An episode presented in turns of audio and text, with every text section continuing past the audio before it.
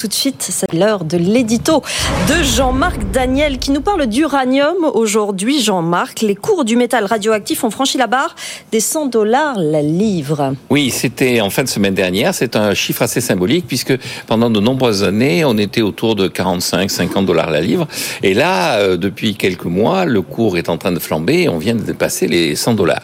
Alors, qu'est-ce que ça signifie pour la France? Concrètement, euh, on importe environ 10 euh, 000 tonnes d'uranium, c'est-à-dire 20 millions de de livres, ce qui fait que euh, on a une facture qui va être de l'ordre de 2 milliards d'euros et on, avant on avait entre 500 et 1 milliard d'euros de factures sur l'uranium. Donc on va avoir un creusement de notre déficit extérieur qui va représenter un milliard supplémentaire. Alors vous me direz, on n'est plus à un milliard près avec euh, plus de 100 milliards de déficit commercial, 50 milliards de notre balance des paiements courants, un milliard par-ci, un milliard par-là. Qu'est-ce que c'est? Néanmoins, s'il faut s'intéresser à ça, c'est parce que euh, sur le plan plus structurel, on voit une évolution du cours de l'uranium qui va avoir tendance à être probablement assez élevée pour euh, trois raisons. La première raison, c'est qu'il y a une sorte de monopole qui est en train de se mettre en place, un peu comme l'OPEP avait réussi à mettre en place un monopole autour du pétrole, un oligopole. Et donc là, il y a quatre pays qui sont véritablement les producteurs d'uranium le Kazakhstan, le Canada, l'Australie et la Namibie. Et ces quatre pays sont en train de s'entendre, même si c'est assez informel, pour maintenir un cours relativement élevé. Le Kazakhstan représente 40% de la production. Avec le Canada et l'Australie, ils représentent représentent 80% de la production et donc ils sont en capacité, alors qu'ils sont pas très nombreux, à véritablement fixer le prix. Le deuxième élément, c'est que si on veut passer au tout électrique, bah, il va falloir faire de l'électricité. Or, on voit bien qu'un peu partout dans le monde, on est en train de dire que pour faire de l'électricité décarbonée, la solution la plus évidente, indépendamment des énergies renouvelables, c'est de passer par l'uranium. Et donc, vous avez des projets plus ou moins pharaoniques de construction de centrales nucléaires, pas uniquement en France, avec comme conséquence que tout le monde anticipe un besoin renforcé d'uranium. Eh.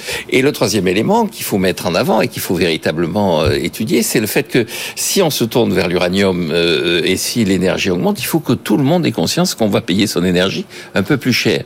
Et donc l'enjeu, c'est à la fois de payer l'énergie plus chère et de rétablir et de maintenir une hiérarchie entre les différentes énergies qui maintiennent quand même le privilège de l'électricité contre le carbone. Je sais où vous allez nous emmener. Et donc, euh, dans la vie quotidienne des gens, au moment où on débat du prix de l'électricité, il faut pas oublier que le prix du carbone, c'est important et un litre d'essence à 4 euros serait plutôt assez bienvenu pour alerter les populations sur la nécessité de faire un effort de sobriété. Et eh ben voilà, il recommence. J'en étais sûr. Merci beaucoup, Jean-Marc Daniel. Allez, on va faire un point Euronext tout de suite. Avec vous, les marchés. Bonjour Antoine Larigauderie, séance à nouveau décevante. Hein. On est à peine autour des 7400 points ce midi. Ben oui, décevante parce qu'on a commencé à la hausse et puis qu'on stagne hein, autour de ce niveau des 7400. 7401, on est en léger repli, moins 0,16%. On commence à réduire notre repli. Pas impossible qu'on repasse légèrement dans le vert. D'ailleurs, les, valeurs techno sont un petit peu mieux orientées. L'Euronext Tech Leaders est en train de gagner 0,2% et reste dans, dans le vert. À noter euh, le DAX à Francfort qui est vraiment à l'équilibre, moins 0,08% et moins 0,25% pour l'Eurostock 50. Ça pourrait se décanter avec l'ouverture de Wall Street. Mais on a toujours euh, des marchés qui sont un petit peu ankylosés par le niveau des taux sur le marché obligataire. Ils ont un petit peu corrigé ces dernières heures, mais ils restent quand même relativement élevés. puis on a le pétrole toujours qui donne des signes un petit peu inquiétants. On était au-delà des 80 dollars hein, sur le baril de Brent de mer du Nord, 79,50 là en ce moment. Mais on sent que euh, la thématique des pressions inflationnistes n'est pas prête de s'arrêter pour le moment. Alstom gagne 5,7%, plus forte hausse du CAC, 12,12 euros. Les valeurs euh, industrielles qui sont vraiment bien orientées, hein, puisque Saint-Gobain gagne 1,6% à 63,44. On a Renault plus 1, 1,7%, 35,23. Les valeurs de croissance aussi. Téléperformance plus 2,2, 147,75. Et puis euh, à noter dans le luxe Kering qui gagne 1,2% à 358,10 euros. Les plus fortes baisses, Edenred moins 2,15, 57,36. Sanofi moins 66 à 92,64. Carrefour moins 1,16 à 15,74. La plus forte baisse du SBF 120, Atos encore, qui passe sous les 3,60 euros à 3,59, moins 4,9%. Et TF1 dont vous a parlé euh, Marjorie qui gagne 9,9 9% à 8,25 euros après l'annonce de poursuite à Bruxelles contre France Télévisions pour aide d'État déguisée. Le CAC 40, moins 0,16%, 7401 points. Et l'euro face au dollar, 1,0871. Merci Antoine Larigauderie. Allez rester avec nous dans un instant, comme tous les jours. On est avec vous pour cette séance de questions-réponses. Vous nous posez vos questions de vie en entreprise, patron, artisan, commerçant, salarié, tout nous intéresse avec euh, cette adresse, évidemment, Sofiane. Avec vous à BFM Et vous pouvez d'ici là voter pour répondre à la question du jour.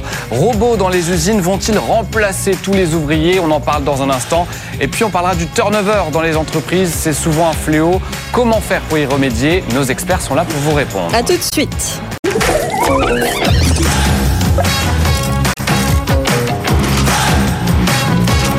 BFM Business, avec vous, les réponses à toutes vos questions dans l'entreprise.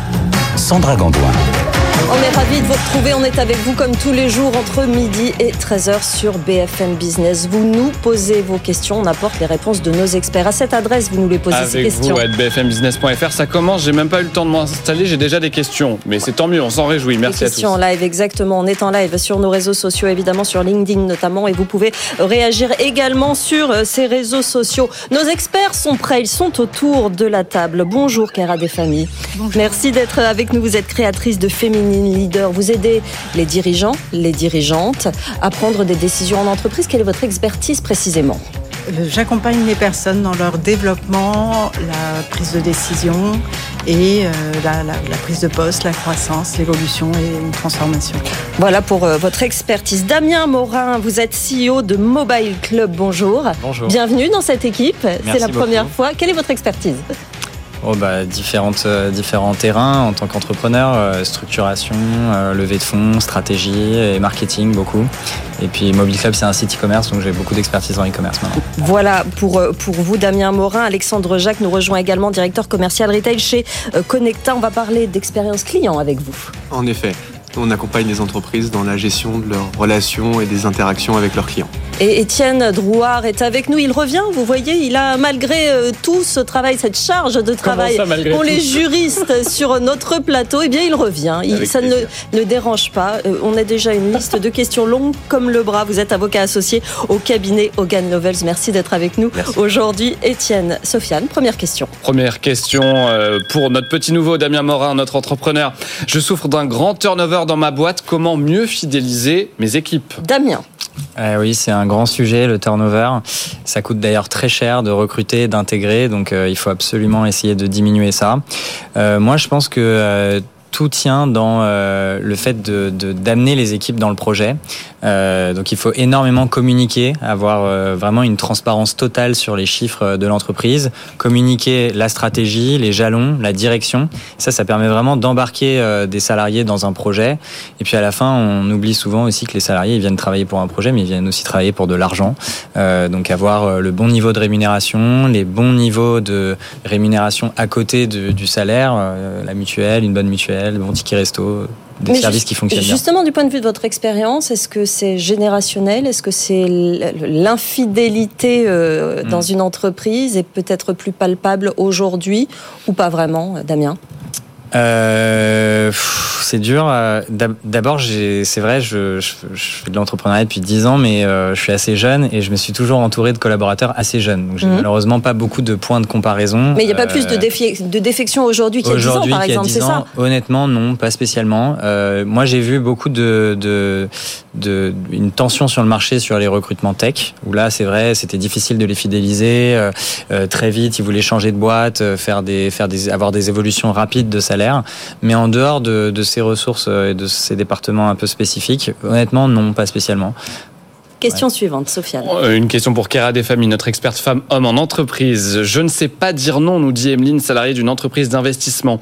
J'ai du mal à poser une limite. Quand on me demande un service, je dis oui à tout, quitte à me mettre en difficulté au travail. Je pense qu'on est nombreux et nombreuses.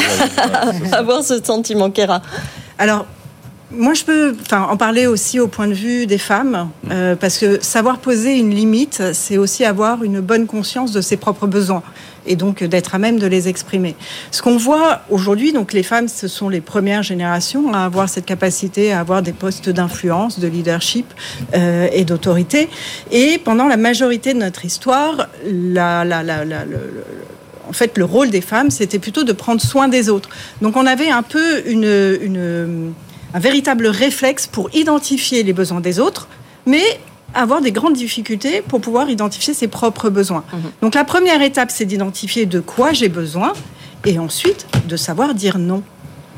Savoir dire non, c'est un peu la base de tout. On est bien d'accord sur cette question-là en entreprise. C'est vrai que c'est euh, c'est le, le début du bonheur, hein, Non. en quelque sorte. J'ai su le dire, moi. Non, c'est vrai, Kéra. Savoir dire non, en fait, c'est un vrai paradoxe parce que la première phrase, le premier mot que les enfants apprennent, tout petit, je ne sais pas si vous vous souvenez pour ceux qui ont des enfants en bas âge, On se souvient bien de cette période. c'est dire non. En Ouais. fait, c'est c'est vraiment c'est poser un Oui. non ferme. C'est ce, c'est ce qui va structurer en fait notre identité. Plus on grandit, plus on a des difficultés à dire non, parce que un non, dire non, c'est aussi prendre le risque en fait d'endommager la relation et de, de- de développer un conflit. Mm. Donc, on va très souvent éviter de dire non. Alors après, est-ce que vous voulez savoir comment on dit non Eh ben, euh, comment on dit non très rapidement, Kéra Oui, Allez, nous, on ouais, veut bien une méthode sur le comment on dit non en Moi, entreprise. je vais vous donner la méthode, euh, c'est le Harvard Business Review, enfin, pardon, le Harvard euh, Negotiation Project qui, euh, qui conseillait ça. C'est le non positif. Donc, on commence d'abord, d'abord à identifier, identifier ce dont on a besoin, ce qu'on veut, pourquoi on veut dire non, quel Ouais. est le sens de ce non. Oui, Deuxième étape, remercier l'autre pour sa demande. Je sais pas, quelqu'un qui vous demande de bosser le week-end, ben merci pour ta confiance et euh, voilà, c'est la, preuve quand même que, que mon service te plaît. Tout simplement. Deuxio, pourquoi je peux pas travailler le week-end? Parce Mmh. que j'ai besoin de temps pour moi pour pouvoir ben, prendre soin de moi, me reposer, passer du temps euh, de qualité avec ma famille et ben, peut-être lui proposer une, une alternative ou une troisième, enfin une, autre solution. euh. donc proposer, on dit non, mais on propose une autre solution, c'est la meilleure méthode. Ça ouvre en tout cas au débat et ça permet euh, d'être de, de, de, de- de conserver une relation de qualité. Réagissez, hein, évidemment. Le non en entreprise, je pense que c'est un sujet qui va nous faire quelques émissions. Donc n'hésitez pas à nous écrire sur cette question à notre adresse avec vous, at bfmbusiness.fr. Posez vos questions à nos experts à l'adresse avec vous at bfmbusiness.fr. Question suivante, Sofiane. Question pour Alexandre Jacques, notre expert relation client. Vous êtes d'accord? J'espère. Ouais. J'avais peur d'avoir un nom, moi aussi. Mes collaborateurs sont parfois confrontés à des clients difficiles au téléphone ou en boutique. Comment pouvons-nous faire face à ce type de On situation peut pas dire non client. On dit pas non. aux Non, clients. dis pas non client. C'est c'est un sujet qui est récurrent. On, on a tous connu, euh, en tant que client ou en tant que commercial, pour moi, des situations difficiles avec des clients excédés, euh, parfois qui vont jusqu'à faire des dégâts physiques dans des boutiques. Le, client qui est euh, énervé, il n'a pas forcément un, problème avec euh, la personne, le collaborateur de la marque. Il a un problème avec une situation qui, qui l'a mis dans cet état. Donc, pour un collaborateur, déjà, il faut prendre du recul et faire preuve d'empathie pour écouter le client. Ça peut passer par des cours de théâtre, par exemple, pour les collaborateurs, pour arriver à s'entraîner à, cette prise de recul. Mais surtout, pour le client, il faut l'écouter, comprendre son problème et essayer de lui apporter une solution. Dans le meilleur des cas, euh, l'investir dans la recherche de cette solution, trouver une solution collaborative. Comme ça, il va se sen- sentir euh, en- entrepris d'une mission. Et si la solution est satisfaisante, on, va arriver à avoir un taux de satisfaction du client qui va être supérieur euh, par rapport à la situation préalable s'il n'avait pas rencontré ce problème. Et on, on constate, nous, euh, quand on rappelle des clients très insatisfaits euh, pour essayer de comprendre et leur trouver des solutions, 6 clients sur 10 qui sont très insatisfaits deviennent des promoteurs et vont dépenser plus euh, dans le futur avec la marque que préalablement. Et puis, euh, si euh, la solution n'est pas satisfaisante, ben, on peut se quitter en bon terme sans que le client devienne un détracteur pour la marque et en parle partout sur les réseaux sociaux à partir du moment où on a pris en compte son avis. C'est quand même une situation extrême. Il y a beaucoup de psychologie à avoir entre, pour savoir pourquoi à la base le client est mécontent, euh, Alexandre. En effet, bien sûr, bon, c'est c'est du process quand même beaucoup. Ouais. Ça passe aussi par des capacités interpersonnelles euh, de la part des collaborateurs. Ouais. Et c'est pour ça que je mentionnais les, les cours de théâtre. C'est pas forcément un don qui est inné pour tout le monde. Donc, la prise de recul, elle s'apprend. Le cours de théâtre peut être bien pour le client et pour savoir dire non aussi. On va peut-être arriver à cette conclusion à la fin de cette émission. Question suivante, Sofiane. Oui, pour notre, euh, pour notre expert euh, juridique du jour, Étienne Drouard, est-ce que vous pouvez répondre à Marie qui vient de nous envoyer un mail avec vous à bfmbusiness.fr Mon employeur parle de grille de salaire pour justifier nos augmentations individuelles. Il refuse de nous donner ces fameuses bandes et grilles. Que puis-je faire? Étienne Drouard. Vous pouvez quand même les demander parce qu'il faut comprendre si euh, la façon dont vous vous situez par rapport à une grille, elle peut être objectivée ou est-ce qu'elle serait discriminatoire. Et donc il est normal d'avoir des grilles qui peuvent être liées à l'ancienneté, au poste. Et puis il est aussi normal de pouvoir justifier votre écart en dessous ou au-dessus de ces grilles. Et donc euh, cette transparence n'est pas... euh, euh, cette transparence est indue une augmentation n'est pas indue, mais la transparence sur les, critères de raisonnement, ça c'est quelque chose qu'on vous doit. D'autant plus, pardon mmh. Sofiane, quand il y a mention de chiffres, de chiffres précis, on peut effectivement euh, euh, les demander, que ce soit cette grille de salaire ou, autre chose, les demander très concrètement quand même l'entreprise. Et savoir quel est le point médian et quelle est la fourchette dans laquelle vous vous situez, de sorte que euh, l'entreprise doit quand même pouvoir expliquer pourquoi certains sont mieux payés que d'autres, mmh. ancienneté équivalente, formation équivalente, type de poste équivalent. On est, euh, Kera, euh, sur des situations là de la transparence. Franchement, s'il y avait plus de transparence du côté des managers et des dirigeants, il y aurait peut-être plus de facilité à négocier, par exemple, son, salaire quand on est en entreprise. Ah, il y aurait le monde changerait. Oui. C'est le, monde changerait totalement s'il y avait une transparence. Aujourd'hui, le constat, c'est quand même qu'il y a peu de transparence euh, des salaires euh, euh, dans les grandes entreprises et que les grilles des salaires sont pas toujours appliquées. Et d'ailleurs, plus on évolue, moins les grilles sont appliquées.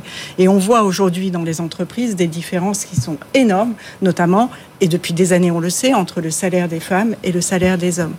La transparence euh, des, des, salaires, ça permettrait de pouvoir résorber de manière extrêmement rapide ce différentiel qui aujourd'hui est vraiment euh, handicapant. Mais Étienne, on va vers ça dans la, dans la législation ou du moins dans la jurisprudence on ne peut pas se contenter d'une différence de salaire moyenne de 24% entre les hommes et les femmes. Non, suivant les secteurs, des fois on est à 11%, des fois on est à 25%, en effet. Ça ne peut évidemment pas s'objectiver.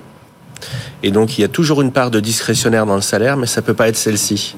D'où euh, d'où l'idée que cette transparence euh, améliore euh, la situation, mais ça s'exige.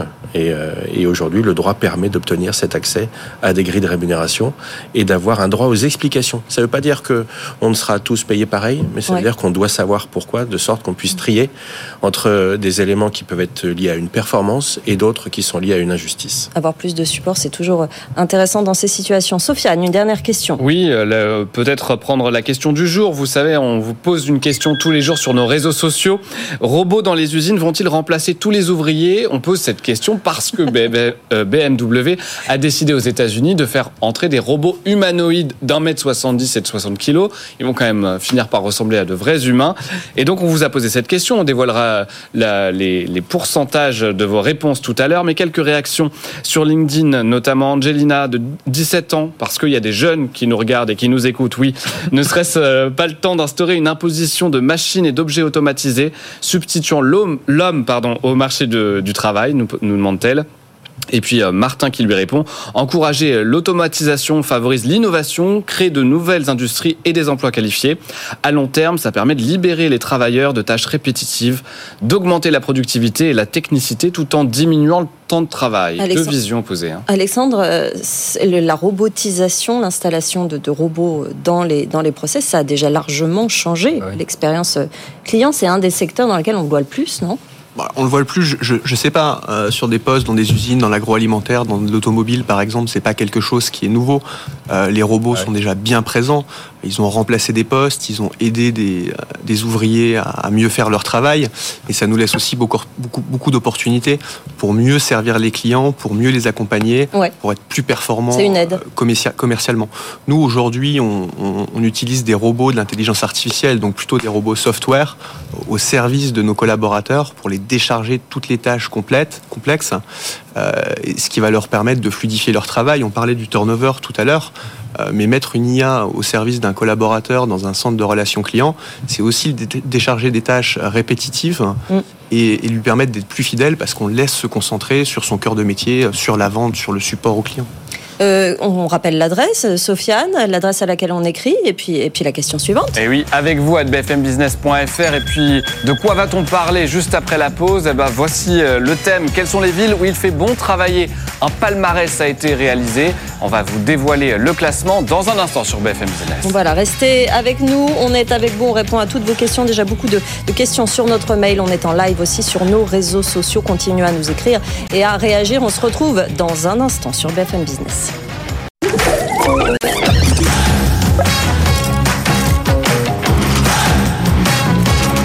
BFM Business, avec vous, les réponses à toutes vos questions dans l'entreprise. Sandra Gandoin. Vos questions sur la vie d'entreprise, vous êtes patron indépendant, salarié, euh, artisan, agriculteur, hein, même en ce moment il y a beaucoup de colère, beaucoup de questionnements. C'est le monde du travail ici auquel on répond. Vous nous posez vos questions sur les réseaux sociaux. Euh, Sofiane, on rappelle la question sur laquelle on est parti il y a quelques instants. Eh bien la question c'est quelles sont les villes où il fait bon travailler? C'est valable pour les salariés et les employeurs. Et puis pour les entreprises, il y a un item où on se demande en fait dans quelle, euh, dans quelle ville les entreprises peuvent s'implanter le plus facilement eh bien, voici le palmarès du baromètre annuel Arthur Lloyd. Lyon perd sa première place de ville la plus attractive au profit de Toulouse, qui est désormais en tête. Et puis, concernant les métropoles de plus petite taille, eh celles qui se distinguent, ce sont Rennes, Angers et Bayonne. Alors, que recherchent les salariés? C'est un peu la question que j'ai envie de vous poser, euh, chers experts. Euh, est-ce que c'est pouvoir aller à la plage pendant la pause déjeuner? Est-ce qu'on a un mouvement dans ce sens? Après, les villes où il fait bon vivre, les villes où il fait bon travailler eh ben, Damien Morin, j'ai envie de vous poser la question à vous. On parlait de fidélité du collaborateur tout à l'heure. Est-ce que justement des conditions de vie, l'endroit où on se trouve, bah, bah le télétravail, ça fait partie effectivement des questions qui sont, qui sont posées et qui font qu'on est fidèle ou pas à une entreprise Ouais, ouais, de plus en plus. Historiquement, nous, on a eu une position assez dure sur le télétravail euh, post-Covid où c'était interdit, en fait, tout simplement. Après, c'était interdit, mais on était très arrangeant. C'est-à-dire que, voilà, aujourd'hui, euh, on peut tout à fait bosser de sa maison euh, une matinée parce qu'on attend une livraison on a un rendez-vous médical à côté de chez soi, euh, on était quand même très arrangeant avec nos collaborateurs, mais de base, euh, la règle, c'était euh, pas de télétravail. Et puis évidemment, on l'a ouvert, parce que ça fait partie maintenant des critères importants de, choisir pour choisir une entreprise. Ça fait partie des premières questions qui sont posées en entretien, le télétravail spécifiquement, non?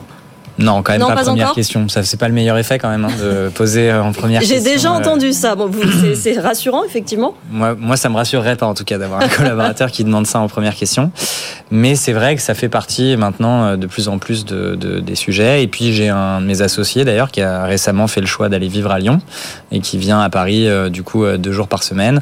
Euh, voilà, maintenant, bon, en vrai, c'est vrai qu'aujourd'hui, les outils le permettent complètement, donc, euh, donc autant faciliter euh, les, les, employés, la vie des employés. Il faut que les outils, effectivement, et la, tâche en elle-même, hein, tous les, les, travaux, toutes les tâches ne sont pas télétravaillables. La suite, On va prendre certaines de vos questions par mail avec vous à bfmbusiness.fr, dont celle de Dimitri qui nous écrit Je monte une société en gestion de patrimoine.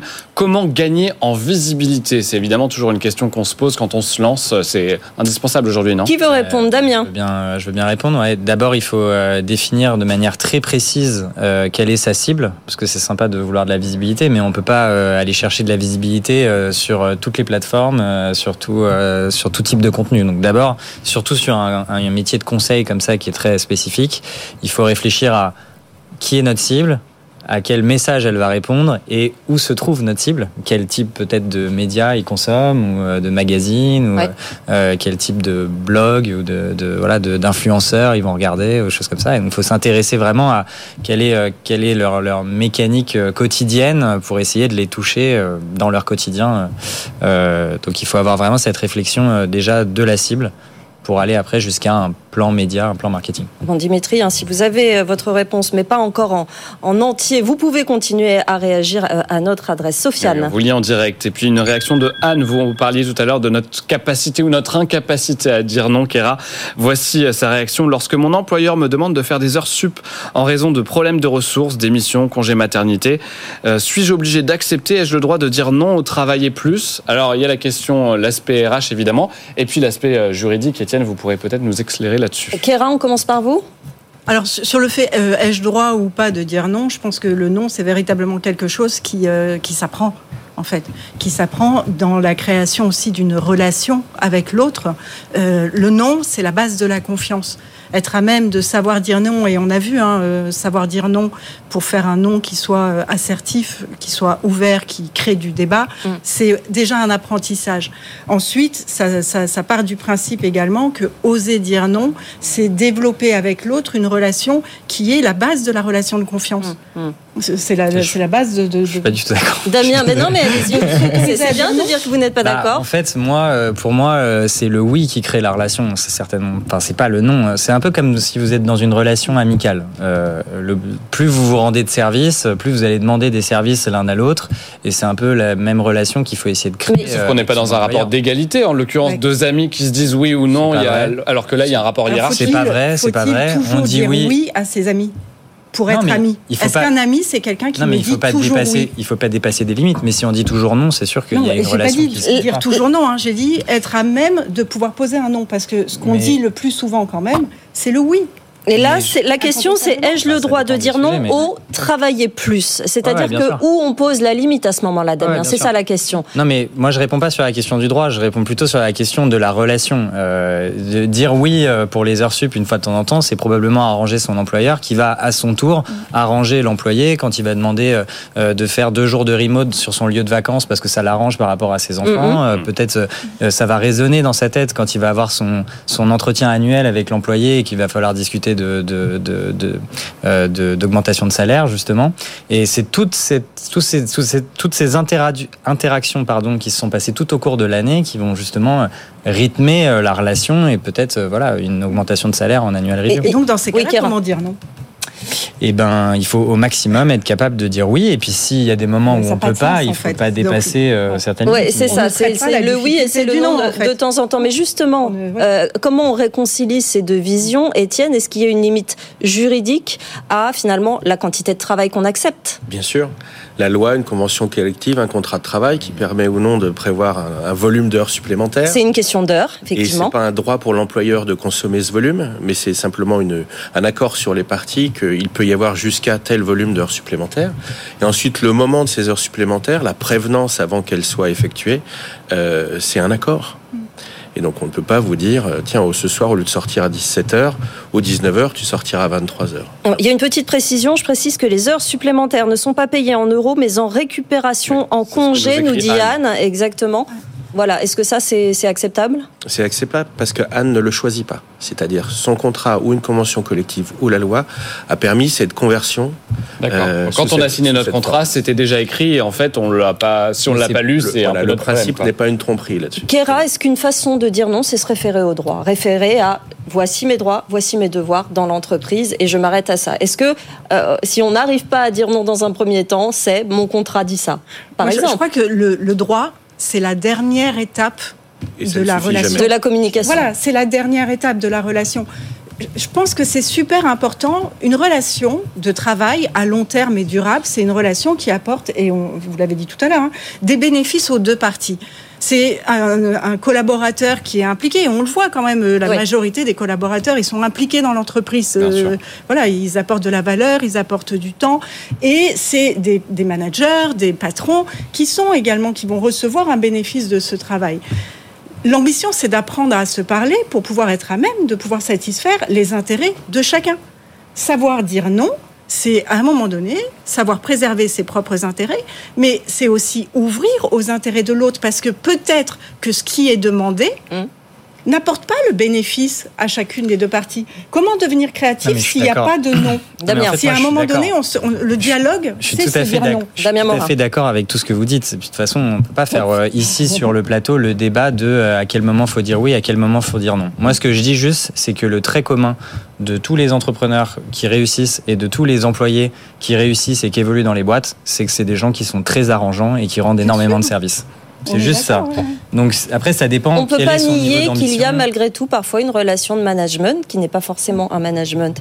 Euh, voilà, c'est pas forcément l'entrepreneur, celui qui a fondé l'entreprise qui est face à vous, c'est le, manager intermédiaire et parfois la, communication euh, n'est peut-être pas si bonne. Oui, bien sûr, mais une fois qu'on a dit huit fois oui, on peut de temps en temps dire non parce que là, pour le coup, on peut vraiment pas, ou etc. Mais ce que je veux juste dire, c'est d'ailleurs ce que, montrent les études. Hein. les gens disent plus facilement oui. Savoir dire non, c'est aussi une preuve de courage, et on le voit au niveau euh, des entreprises entreprise, le courage managérial, c'est aussi cette capacité à dire non, à poser une limite pour protéger ses équipes, pour leur permettre de pouvoir s'impliquer. Je ne veux pas faire euh, du, un, discours gauchiste, hein. moi je suis plutôt sur la méthode. Oui, oui. voilà. Après, plutôt sur la méthode, on est quand même d'accord que c'est important, bah effectivement. Euh, c'est une preuve de maturité. Vous continuez à réagir à cette question. Vous voyez, sur, euh, ça fait débat sur ce plateau. C'est pas souvent qu'on ait des débats de ce genre, mais c'est vrai, vraiment intéressant comme deux visions s'opposent. Vous continuez à réagir sur BFM Business. Avec vous, retrouvez-nous sur tous nos réseaux sociaux Sofiane. Et oui, parce que nous, on a le pouvoir de dire stop. Prochaine question, Alexandra. on en use et on en abuse. C'est pour vous, Alexandre Jacques, la prochaine question expert relations clients. En tant que gérant de plusieurs concessions automobiles, je fais face à une augmentation des cas d'impayés. Quelle solution recommanderiez-vous? Je n'ai pas envie d'aller jusqu'au recours à un huissier. Est-ce qu'il y a quand même des étapes avant? Aujourd'hui, il faut savoir que la trésorerie, c'est un poste stratégique dans les entreprises et on a 40 PME tous les jours en France qui ferment parce qu'elles ont des factures impayées. Donc c'est très structurant de, faire rentrer le cash rapidement. aller jusqu'à l'huissier, c'est revenir au droit et mettre en péril la relation commerciale qu'on va avoir avec le client. L'entreprise, il faut comprendre pourquoi le client il paye pas. Ça peut être pour plusieurs raisons. Euh, aujourd'hui, nous, ce qu'on constate, c'est qu'il y a 9 clients sur 10 qui ne payent pas leurs factures à temps qui sont solvables. Ça peut être parce qu'il y a des problèmes de bons de commande.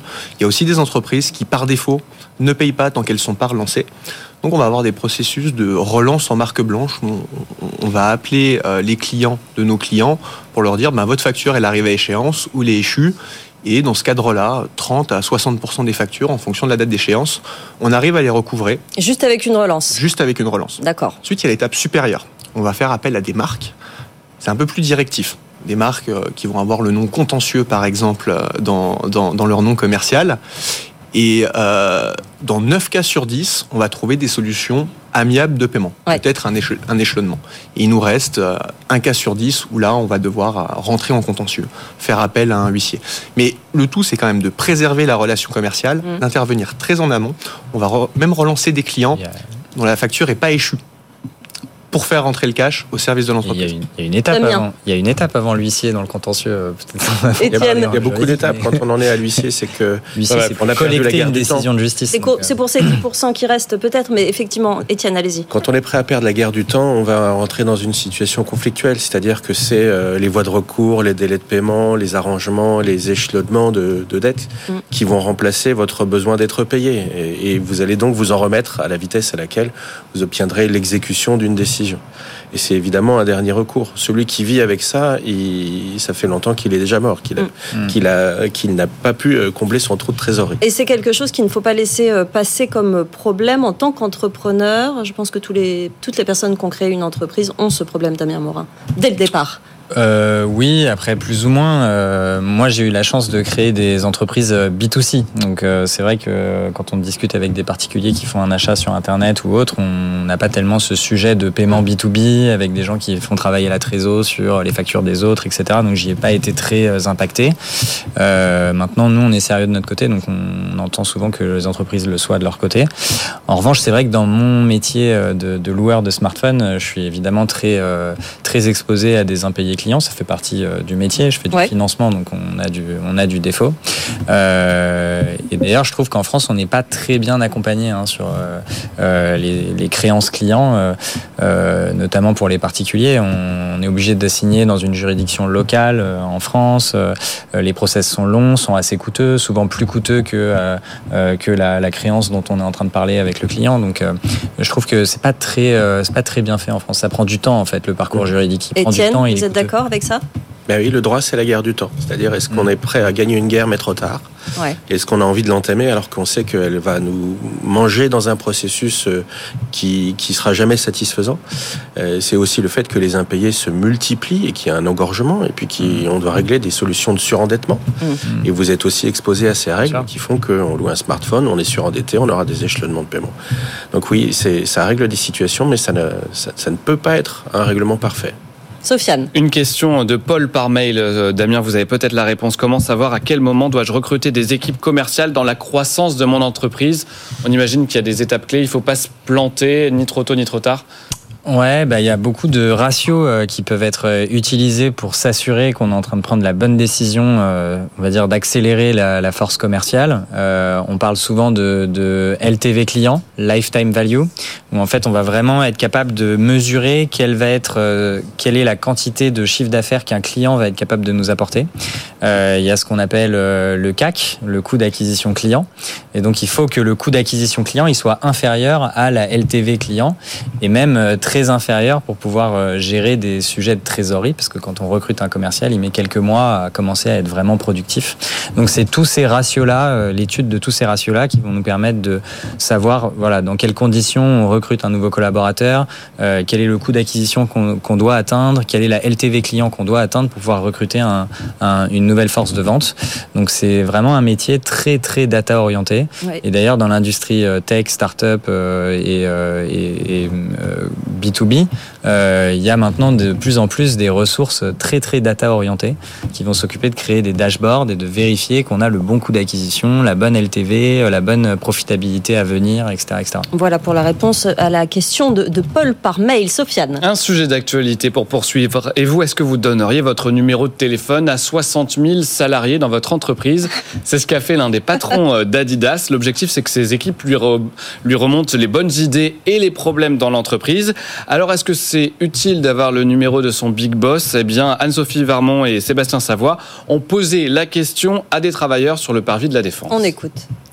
Je n'utiliserai pas son numéro. Je pense qu'il y en a euh, voilà, beaucoup de milliers qui sont comme moi, timides. Je trouve pas vraiment ça utile. Enfin, personnellement, je parle avec mon directeur directement, c'est pas avec mon grand patron que je vais parler. Ouais, c'est utile. euh, Il peut y avoir des problématiques que chaque salarié ne peut pas évoquer à ses collaborateurs. L'idée de base est bonne, c'est d'être au contact et dans là, c'est de la communication quotidienne. Damien Morin, vous en pensez quoi? Moi, je trouve que l'idée est très mauvaise. un, un numéro de téléphone, c'est la pire manière de contacter euh, un, un patron. Euh, c'est très très intrusif. euh, C'est, euh, euh, je trouve que c'est compliqué. D'ailleurs, si on lui donne son numéro de téléphone, c'est-à-dire qu'on peut pas lui adresser un mail, qui est une manière asynchrone, beaucoup plus justifiée de faire passer une idée, euh, etc. Oui, mais beaucoup plus formel. Euh, C'est-à-dire que là, il y a la volonté d'aller passer directement par son boss à qui on n'écrirait pas forcément, on le connaît pas, il est trois étages plus haut, on ne prend pas de rendez-vous avec lui. Là, peut-être que le petit texto de j'ai eu ce problème, pour info, ça- il en a reçu 200 par semaine. hein. Donc, je ne sais pas s'il répond à tout le monde. Kéra Bah, il va être spammé. Donc.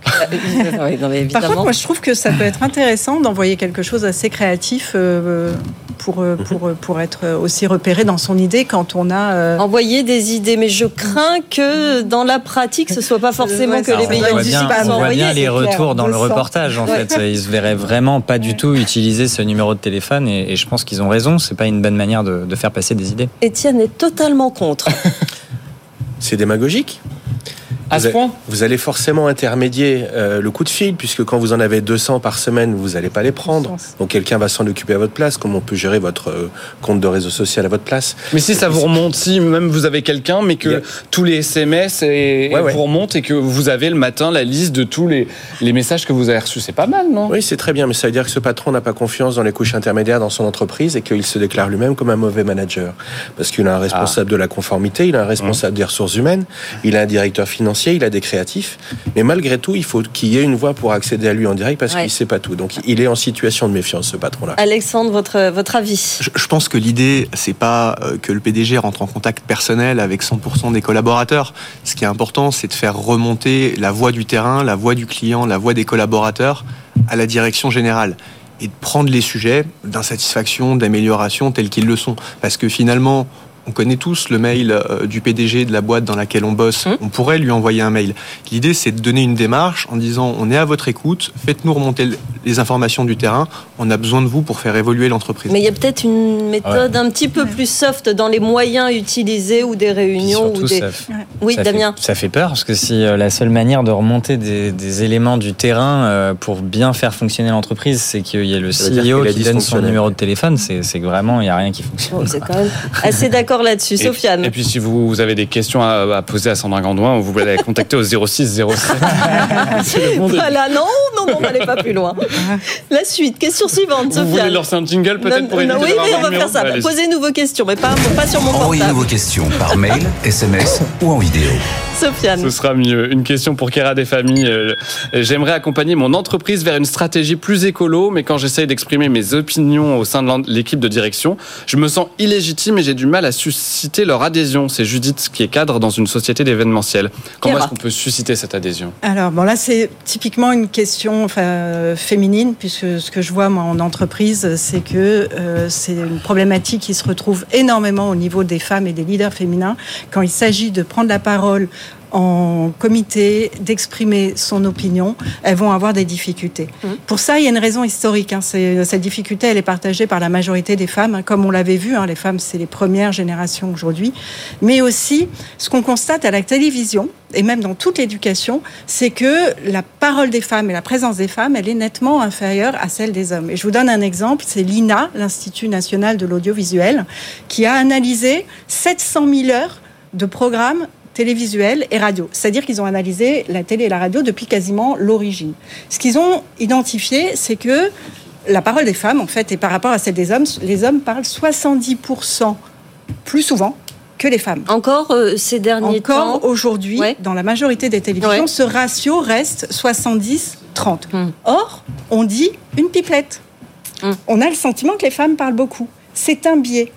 Et la problématique, c'est que cette différence de, de, de, de parole et d'expression se retrouve également à l'école, où on observe les mêmes ratios, parce que comme on- les professeurs pensent que les filles parlent trop, ils vont donner plus facilement la parole aux garçons. Alors, quelle est, le- quelle est du coup le, la, la, la solution en entreprise avec ces femmes qui accèdent progressivement, vous l'avez dit, ces pionnières, euh, à, euh, bah, aux, aux hautes fonctions, aux, aux postes, pour se faire entendre, Kéra Alors, pour moi, il y en a deux. D'abord, prendre conscience de ce biais et de cette fausse histoire qu'on se raconte quand une femme parle. Moi, je l'ai observé très souvent. Pourtant, elles sont minoritaires, hein, nettement minoritaires aujourd'hui dans les comités de décision, de direction, exécutif.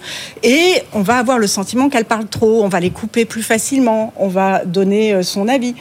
C'est les chiffres hein, qui parlent. hein. Je vous entends dodeliner. là. Je vous sens dodeliner. C'est les chiffres qui parlent. Donc c'est euh, et euh, c'est une problématique majeure chez les femmes.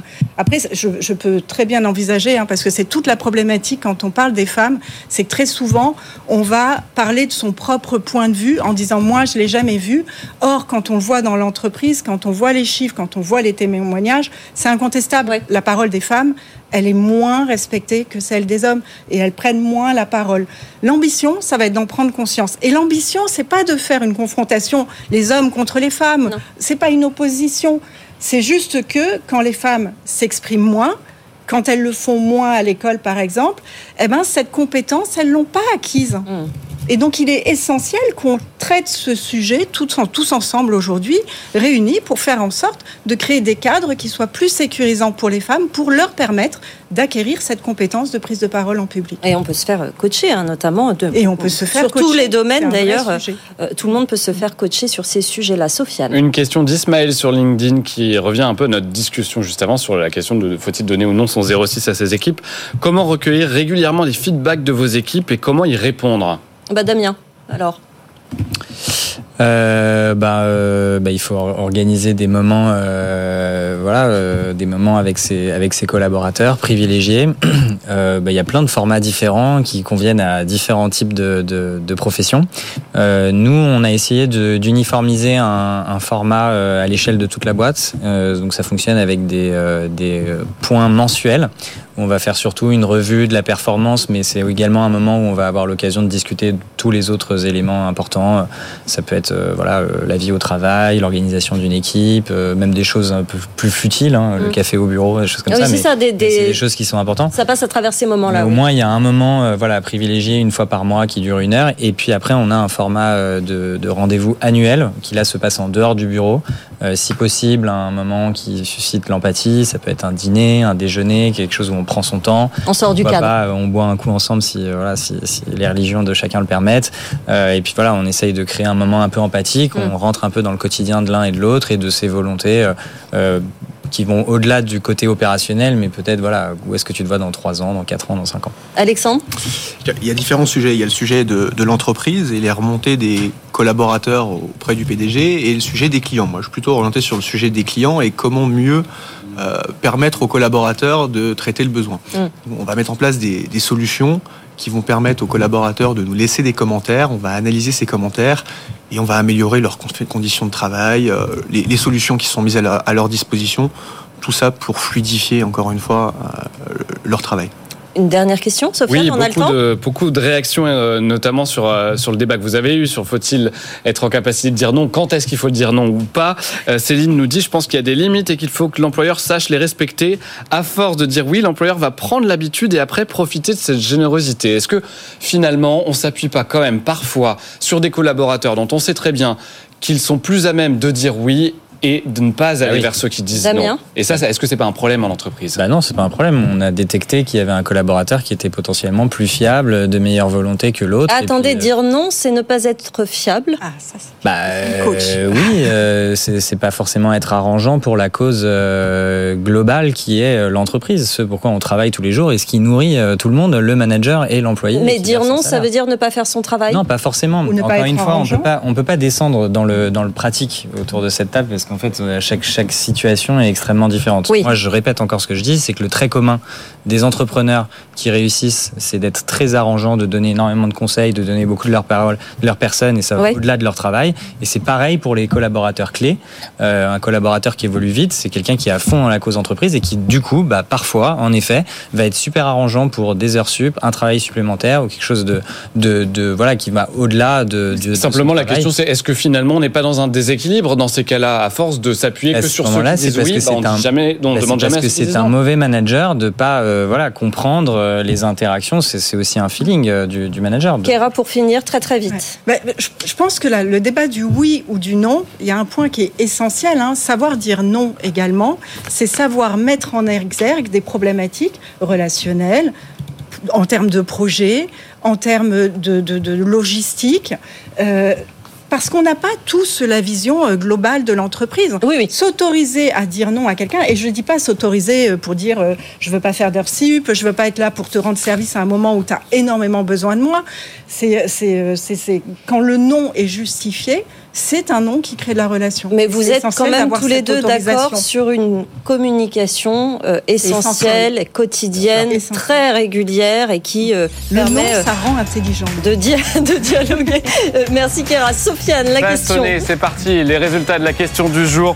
Robots dans les usines vont-ils remplacer tous les ouvriers? Eh bien, vous n'êtes pas si inquiet que ça. hein. Deux tiers de non euh, sur LinkedIn, euh, 50-50 sur X et puis non à 57% sur Instagram. Vous avez été plus de 2000 à voter. Merci encore à vous tous. Et puis Chris qui nous écrit à l'instant, génial cette émission. Bah, merci à vous de nous écrire. Et puis la question pour demain, on en parlait il y a quelques minutes. Eh ben, je vous la pose directement. Et vous, est-ce que vous avez le 06 de votre patron? Vous répondez et puis on en débat à nouveau demain avec nos experts autour de la table. Nos experts, on les remercie aujourd'hui. Merci Kéra Defani d'être venu nous voir. Merci Damien Morin. Merci Alexandre Jacques. Merci Étienne Drouard pour toutes ces réponses et ces précisions. Et vous, vous revenez euh, tous les jours entre midi et 13h. On vous attend sur notre antenne BFM Business, mais aussi toute la journée. Business. Mais, mais aussi toute la journée Business. sur nos réseaux sociaux. Passez une très bonne journée. Avec vous sur BFM Business.